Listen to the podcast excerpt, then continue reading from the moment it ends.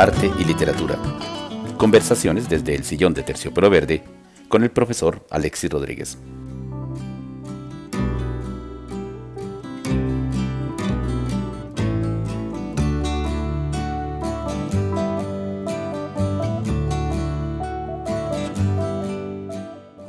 Hoy, en este programa de fin de año, quiero cerrar estas conversaciones desde el sillón de Terciopelo Verde con uno de los artistas más queridos de la canción popular, Cat Stevens, a quien hoy conocemos a sus 72 años de edad como Yusuf Cat Stevens.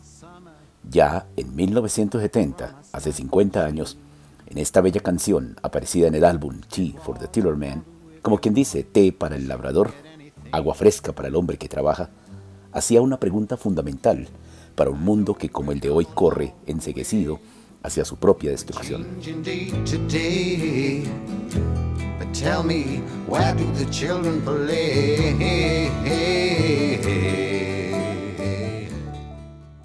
Se preguntaba por entonces, Cat Stevens, ¿cómo podríamos vivir en un mundo en donde fabricábamos enormes aparatos para conquistar el cosmos? para llegar al cielo y fabricar climas artificiales. ¿Cómo podíamos arrasar la naturaleza, creando grandes carreteras y arrojando toneladas de desperdicios al mundo? ¿Cómo podíamos ser los amos del cosmos, dejando a nuestro paso un escenario de destrucción donde no iba a quedar un solo lugar donde pudieran jugar los niños?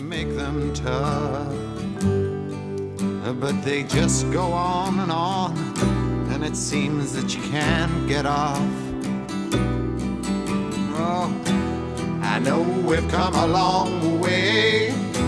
We're changing day to day. But tell me, where do the children play?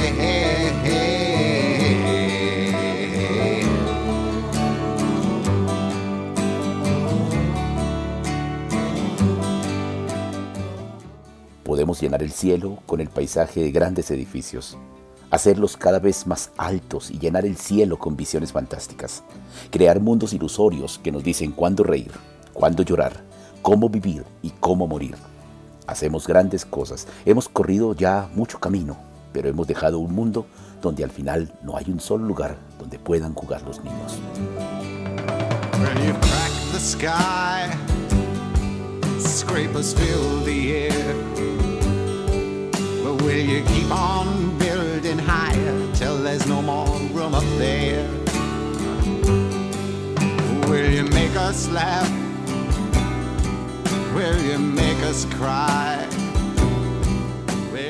Hoy esta pregunta se torna más vigente que nunca, pues nada más delicado y frágil que el agua y el aire, nada más necesario para la vida y para la supervivencia que los bienes terrenales sencillos que nos da la naturaleza pródiga. Años antes, George Orwell escribía su famosa novela Subir por aire, Keep the to Flying, con el mismo sentido. Dejemos un poco de espacio para que la humanidad y la naturaleza puedan respirar.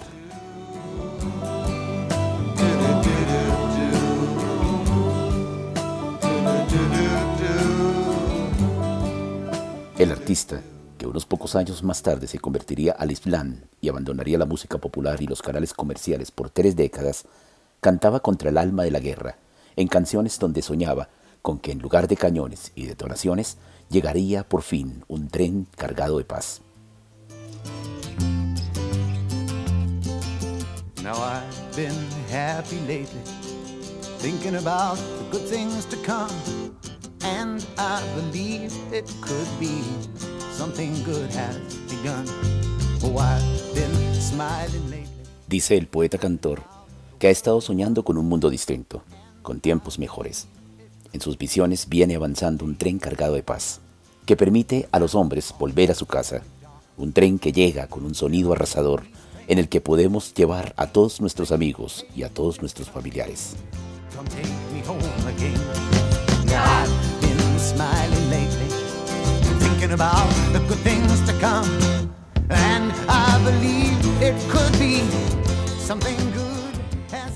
Ven ahora, montate en el tren de la paz, un tren que viene vertiginoso y al que todos estamos invitados.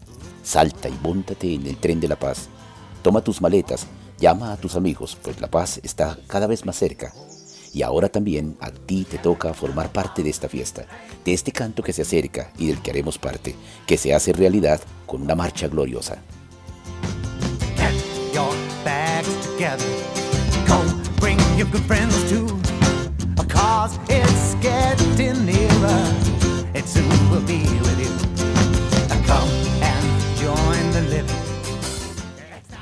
Pero también cuenta el cantor que al salir de sus sueños despiertos, reconoce que el mundo, lamentablemente, es como es. Y entonces en medio del llanto se pregunta, ¿por qué es tan fácil vivir en medio del odio? ¿Por qué es tan difícil habitar la felicidad?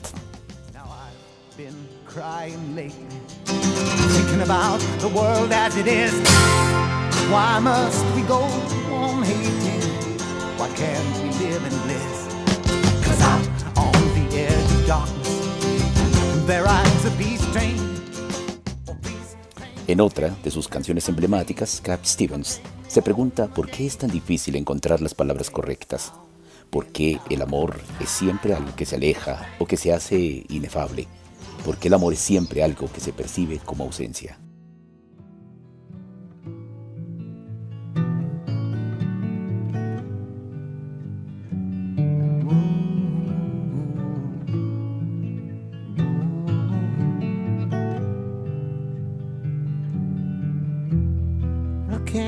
Tell you that I love you? I love you, but I can't think of right words to say. I long to tell you that I'm always thinking of you. I'm always thinking of you, but my words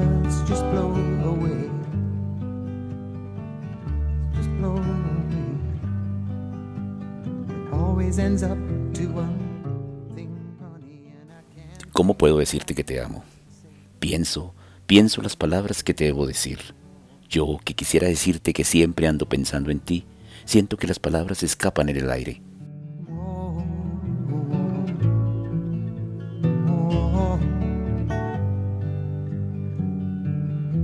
Wherever I am, girl, I'm always walking with you. I'm always walking with you. But I look and you're not there. Pero no cerremos esta fecha de celebración con estas notas. Volvamos a una canción de júbilo y apertura.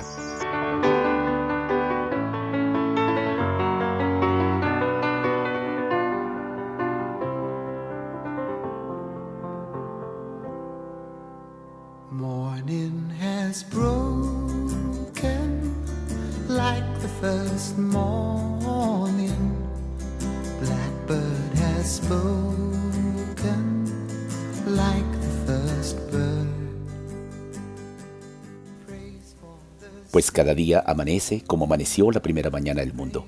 Los pájaros siempre cantan como cantó el primer ave. Alabemos entonces el canto, alabemos a la mañana, alabemos el mundo que nace siempre fresco y joven.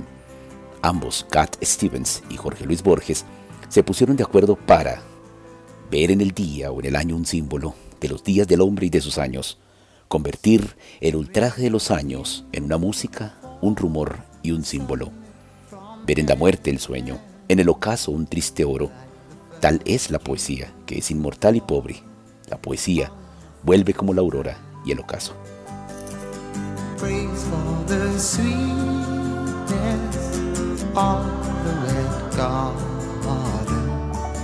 Sprung in